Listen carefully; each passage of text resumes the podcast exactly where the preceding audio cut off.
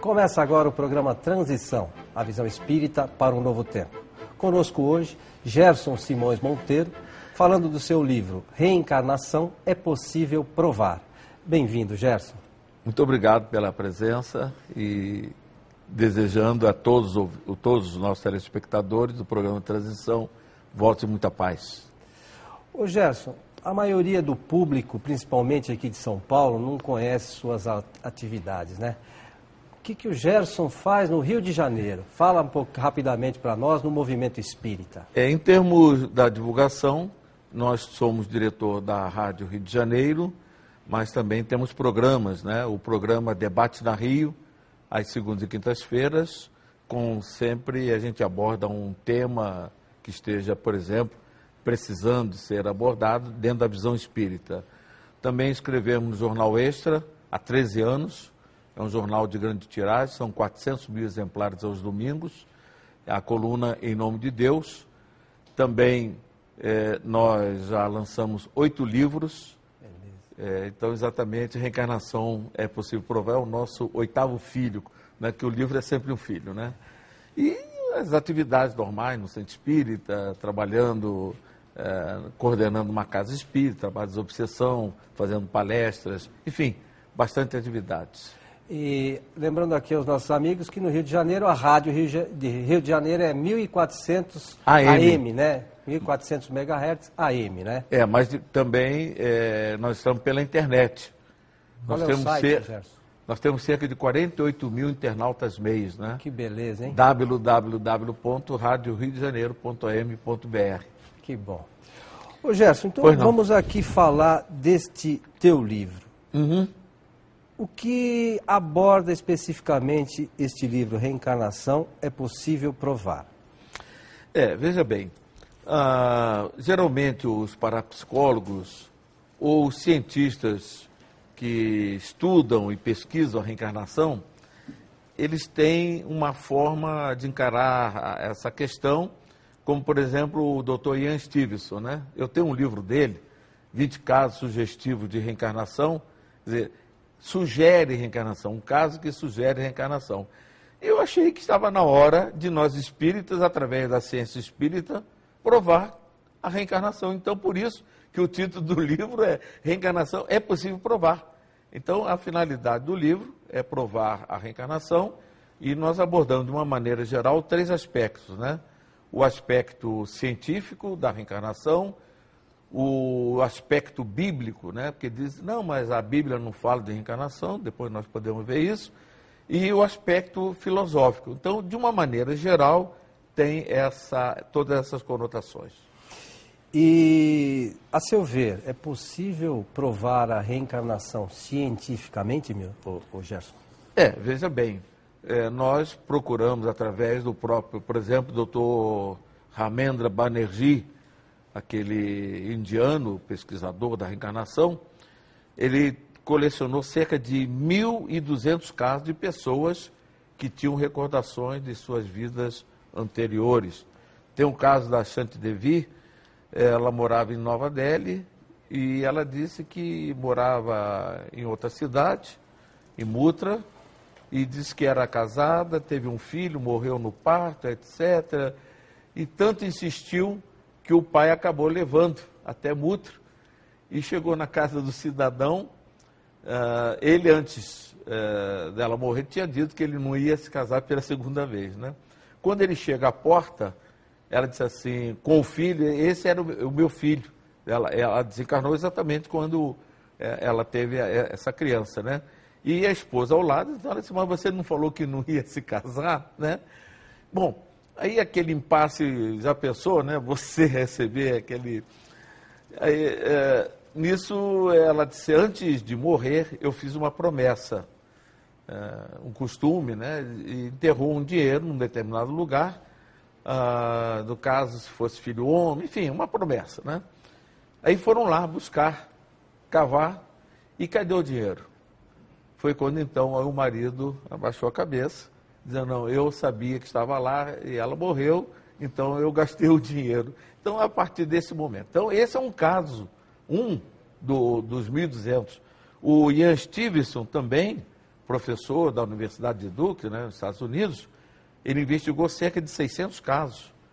Tem um caso interessante aqui no Brasil, da Marta Lawrence, uma menina com dois anos e três meses, revelou 120 fatos da outra encarnação.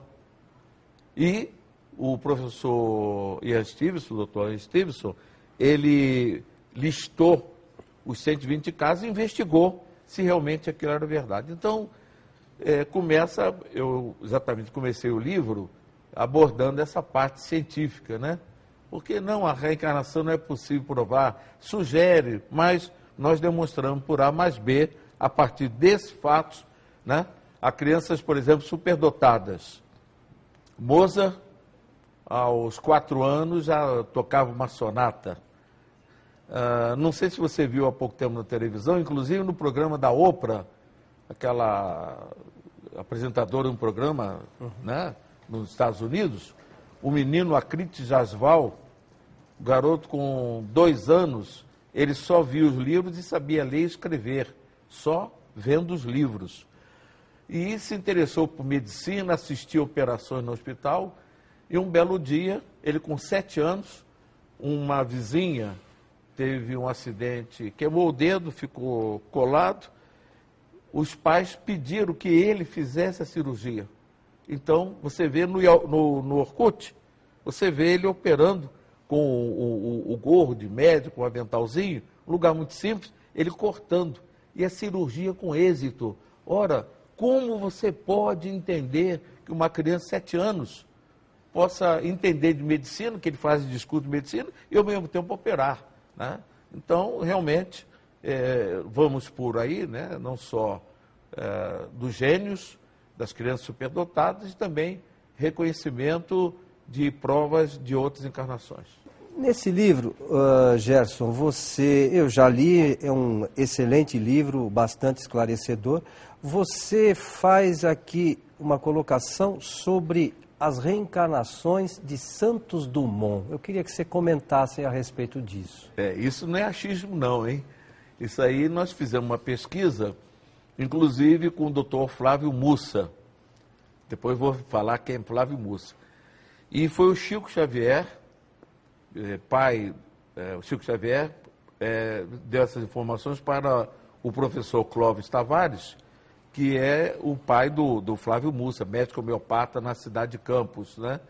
E o Chico revelou ao Clóvis Tavares as reencarnações de Santos Dumont, como Marco Polo, grande navegador italiano, depois Cristóvão Colombo, sempre buscando novos mares, né, novas distâncias, é, depois o padre Bartolomeu de Guzmão, que fez experiências no campo da aviação, etc., é, depois o francês é, Montgolfier, que era um balonista, né, soltando os balões, etc. Depois Santos Dumont. Como o Santos Dumont é, morreu, ele suicidou-se, né? É, ele morreu enforcado. Ele pediu antes de reencarnar uma prova para que ele pudesse pagar, né? Então ele veio como Carlos Vitor Mussa, filho do Clóvis Tavares, irmão do, do Flávio Mussa, né? E aos nove meses ele caiu de um carrinho do bebê, é, quebrou a vértebra, e segundo Chico, como ele foi, teve enforcamento, a vértebra dele já estava enfraquecida, bastou cair no perispírito e aquilo então provocou. Ele ficou paraplégico 17 anos. Muito bem. E reencarnou, é, depois desencarnou, tomou a forma de uma criança, porque ele preferiu, ele foi chamado por outros cientistas a trabalhar nesse campo, mas ele preferiu então é, uma forma de criança para trabalhar na humildade, a fim dele, naturalmente, crescer espiritualmente. Sobre a reencarnação ainda, Gerson, Jesus falou na, sobre reencarnação? Sim. É, diz, ah, mas a Bíblia, Jesus não falou, claro.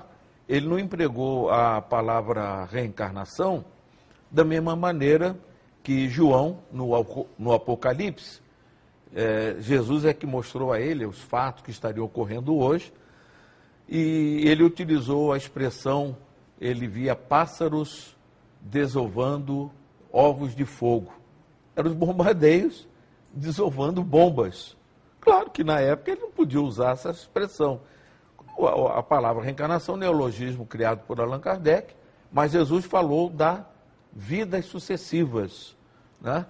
por três vezes. Quando dois emissários de João Batista, João Batista estava preso na, na, na prisão de Maqueronte, e mandou saber de Jesus se era ele é Elias, porque admitiam que ele fosse o Elias, né, antes do, do Messias, para preparar o caminho, ou se ele era o Messias, ele sabia que ia morrer queria morrer naturalmente tranquilo, né? Foi quando então os dois emissários vão conversar com Jesus. Mestre, ó, João está querendo saber. Olha, se você querer saber, ele é o Elias que havia de vir. Gente, isso é reencarnação. Se ele era o João Batista, ele era o Elias que havia de vir.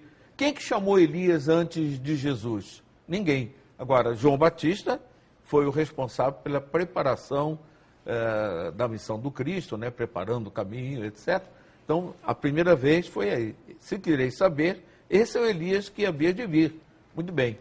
Mais tarde, também, no Monte Tabor, já estava Elias e Moisés espíritos materializados, desencarnados, mortos, dois mortos, que vieram falar com Jesus, portanto, contrariando a própria é, proibição dele, do, do, Moisés, né?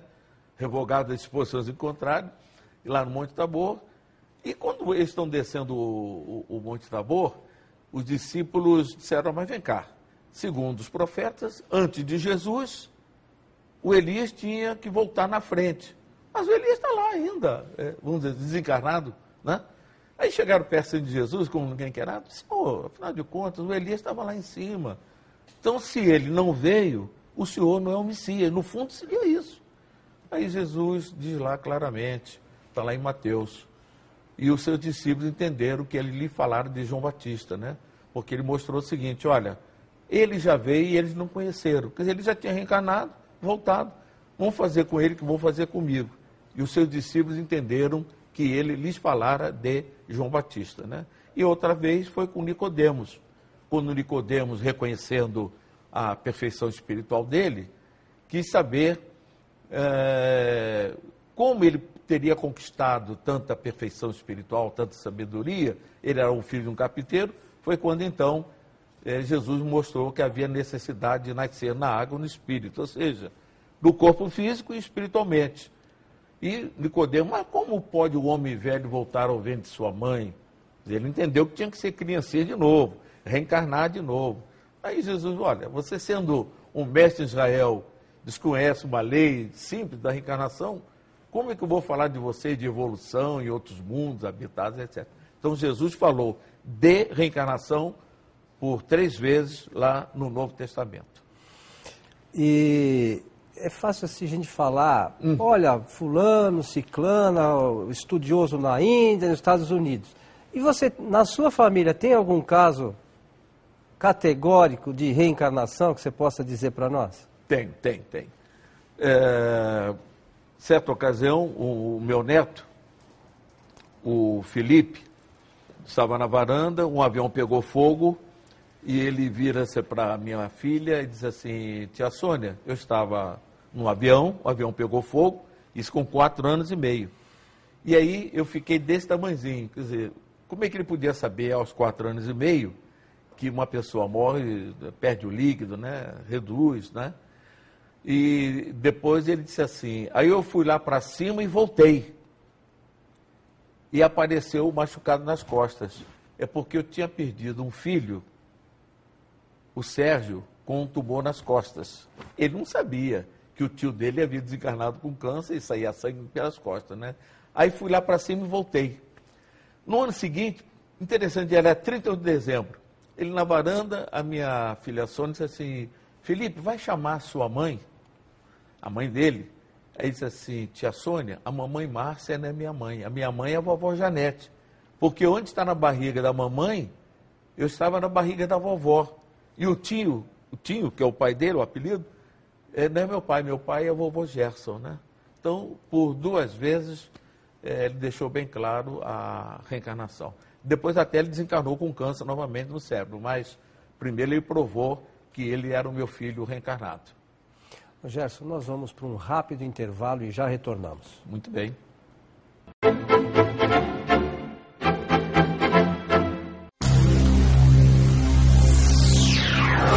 Rádio Boa Nova. Sintonize.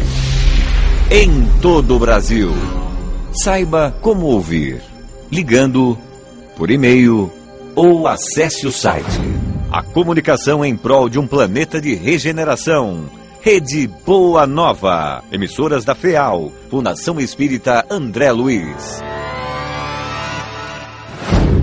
Conheça a revista Cristã de Espiritismo.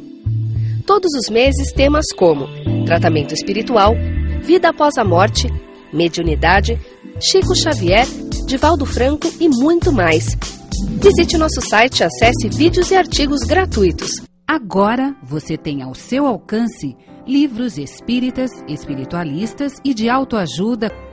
Acesse o site www.megalivros.com.br ou ligue 0 operadora 11 3186 9777 ou 0 operadora 11 3186 9766. Estamos de volta com o programa Transição, a visão espírita para um novo tempo. Hoje falando sobre reencarnação, é, é possível provar.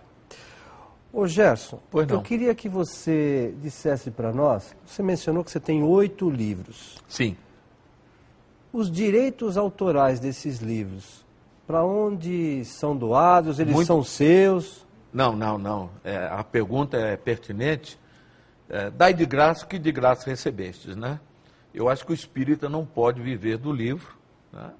Embora eu seja escritor, né? eu não sou médio, eu escrevo, eu escrevo no Extra, né? escrevi na Última Hora, em muitos jornais também, Correio Espírita, etc. É, o Reencarnação é Possível Provar e o outro que eu lancei, Morreram e Voltaram para Contar, os direitos autorais para o Lar Anália Franco, que tem uma creche Olha, coisa, poderia até dizer de primeiro mundo, porque é muito bem cuidada, é na Avenida Marechal Rondon, 875, no Rocha. Eu acho que nós espíritos precisamos até dar é, mais ajuda a essas instituições, são modelo. O Abrigo Tereza Jesus, que eu faço parte também, tem uma creche que é modelo. O juiz é, de menores, quando ele quer levar um diretor para conhecer uma obra, ele leva lá no Abrigo Tereza Jesus. Então, direitos autorais. O suicídio nós demos para os ERs, uma, a outra obra no roteiro de Jesus, é claro, que são capítulos da obra da FEB para a Federação Espírita Brasileira.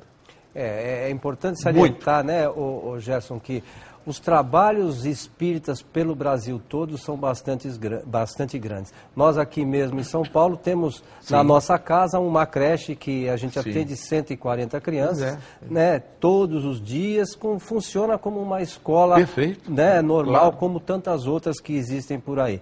E é, é importante salientar isso. Muito bem.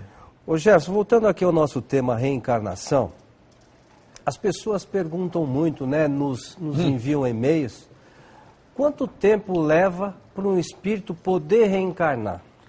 Segundo o livro dos espíritos, horas e séculos, né? É, o meu neto, por exemplo, de Sérgio até Felipe, levou 17 anos. Agora, o doutor Ramendra Banerjee, ele observou é, que mortes violentas, acidentes, o espírito leva pouco tempo. É como se ele viesse para terminar alguma coisa que ele deixou cinco anos, seis anos, mas não tem assim um tempo certo, vai depender. O suicida, por exemplo, no livro Memória do Suicídio, Camilo Castelo Branco, mais de 50 anos, né? O espírito se prepara. Então não existe um tempo marcado. É, uma outra questão que, que eu acho importante para os nossos amigos entenderem bem. Em que momento o espírito se liga ao futuro corpo, Gerson? É, isso no livro Reencarnação é Possível Provar, eu mostro isso cientificamente. A pesquisa de um jovem que aos 15 anos começou a detestar os pais, etc. Foi feita uma regressão de memória por um, um psicólogo e pessoa muito habilitada e ficou sabendo que quando ele estava sendo gerado, já no, no, no útero materno, os pais queriam abortá-lo. porque eles não eram casados e queriam resolver o problema. Aliás, está muito bem explicado no nosso livro. Então, o momento é, da ligação é a partir da concepção. Algumas horas depois, segundo André Luiz, quatro, seis horas, o espírito então é ligado ao óvulo fecundado, tanto que a pílula do dia seguinte é abortiva, porque no dia seguinte o espírito já está ligado ao óvulo materno. Né? Então, a pílula do dia seguinte, seguinte é importante. é As pessoas perguntam. É abortiva, é abortiva sim. Né? A anticoncepcional não, é antes da concepção. Agora, do dia seguinte, o espírito já está ligado ao feto. É, é, lembrando também, tem um caso de reencarnação bastante comentado Aham. no livro Missionários da Luz. Você Perfeito. podia comentar para a gente, por favor, Gerson? É, esses fatos realmente provam né, é, de que o espírito se prepara antes. Existe o ministério da reencarnação. Eu acho que o, o, o, o livro, inclusive até nosso lá, fala do, do ministério da reencarnação e muitas obras do próprio André Luiz. E no Missionário da Luz há um fato muito curioso, né, muito importante sobre isso, o caso de Sigismundo. Né? Então, é, o espírito, antes de reencarnar, faz o seu mapa né, traça as rotas que ele vai passar, os fatos principais, e ao reencarnar, ele já traz toda a sua bagagem anterior. E é isso que é exatamente a reencarnação, a volta do espírito a um novo corpo de carne que nada tem a ver com o anterior. E, aliás, eu só gostaria, Coelho, é, com relação ao esquecimento passado. Mas por que, que eu não me lembro? Eu, certa ocasião, eu conheci um professor que fazia regressão de memória, né? Aí eu disse assim, qualquer dia dele eu vou procurá-lo para saber o que, que eu andei fazendo. Na mesma hora, o meu anjo da guarda virou, eu ouvi, era muito bom você não saber. É melhor, né? Eu, Deixou lá. saber, é. E é possível alguém, por exemplo, Ah. ah, Gerson, treinar aí um certo período e depois virar um gênio, como Mozart, por exemplo, não? É, veja bem, uma revista de grande circulação tentando destruir a ideia da reencarnação a partir dos superdotados, porque através do superdotado é uma prova científica, né? São evidências científicas, né? Ela fez uma tese anticientífica, né? Que o gênio pode ser formado em 3.500 horas. Se você treinar, por exemplo, piano, você torna-se um gênio. Então você pensou, Mozart, aos quatro anos tocava sonata. Então, para ter 1.500 horas, a partir de um ano, a mãe tinha que botar no piano. Você já imaginou uma criancinha com o dedinho lá no- na, na tecla forte? Gente, 3.500 horas não faz um gênio, porque até tocar piano, muito bem, mas e uma criança? Né? E, inclusive, e a composição? Compor não é. Aos 11 anos, Mozart já estava compondo, né? já duas óperas aos 11 anos de idade. Então, essa história que com 3.500 horas você faz um gênio é uma tese anticientífica de mau gosto. Né? É, e, e- e até a gente pode, digamos assim, ver os casos mais corriqueiros, nossos mesmos. Quantos anos a gente estuda e nós não nos tornamos gênios, né? Exato. Né? E como você vê a reencarnação sobre o aspecto, aspecto filosófico? É, sobre o aspecto filosófico, né, porque nós mostramos no livro o aspecto científico, trazendo as pesquisas do, Ramen, do Ramendra Banerjee, do Ian Stevenson, ah, as crianças superdotadas, provas das crianças que tinham memórias cerebrais, etc. Vimos que Jesus falou de reencarnação, né, bem, bem claro, né? Tanto que se você não admitir que João Batista era a reencarnação de Elias, logo Jesus não foi Messias, porque não veio ninguém com o nome antes dele, né? Com relação ao aspecto filosófico da reencarnação, porque é uma, vamos dizer assim, é uma ideia lógica, né? Por exemplo, como você vai poder demonstrar a- a- as diferenças sociais, diferenças de inteligência, deformidades físicas, né? crianças que nascem com deformidades físicas de, de nascença. Eh, eh, se você não entender a reencarnação, a- aceitar a reencarnação, fica difícil aceitar o sofrimento de criança. Ora, perdi três filhos com câncer, dois netos com câncer, né? a esposa com câncer já maior. Mas crianças com câncer não tem condições de você entender a justiça divina se você não, não, não, não admitir plenamente né? A justiça de Deus, a lei de causa e efeito, aquilo que você ainda falou, né? Aqui se faz, aqui se repara, né? A minha filhinha teve um câncer no neurovegetativo e ela disse, papai, eu paguei maternidade criminosa. Dizer, no passado comeu, cometeu aborto, então voltou e sofreu o, o, o, o câncer. Então, através da filosofia, você pode raciocinar para chegar à conclusão de que Deus é justo. Senão, fica difícil você chegar a essa conclusão. Eu seria a pessoa mais revoltada desse mundo. E tem uma outra questão interessante que uh, os nossos amigos têm perguntado muito sobre a visão espírita dessas mortes coletivas que nós temos visto acontecer com frequência, Gerson. É, eu tenho, é, o André Luiz, no livro Ação e Reação, o capítulo 18, ele trata dos resgates coletivos. É, um avião que é, havia batido no morro, etc. E os espíritos foram lá socorrer.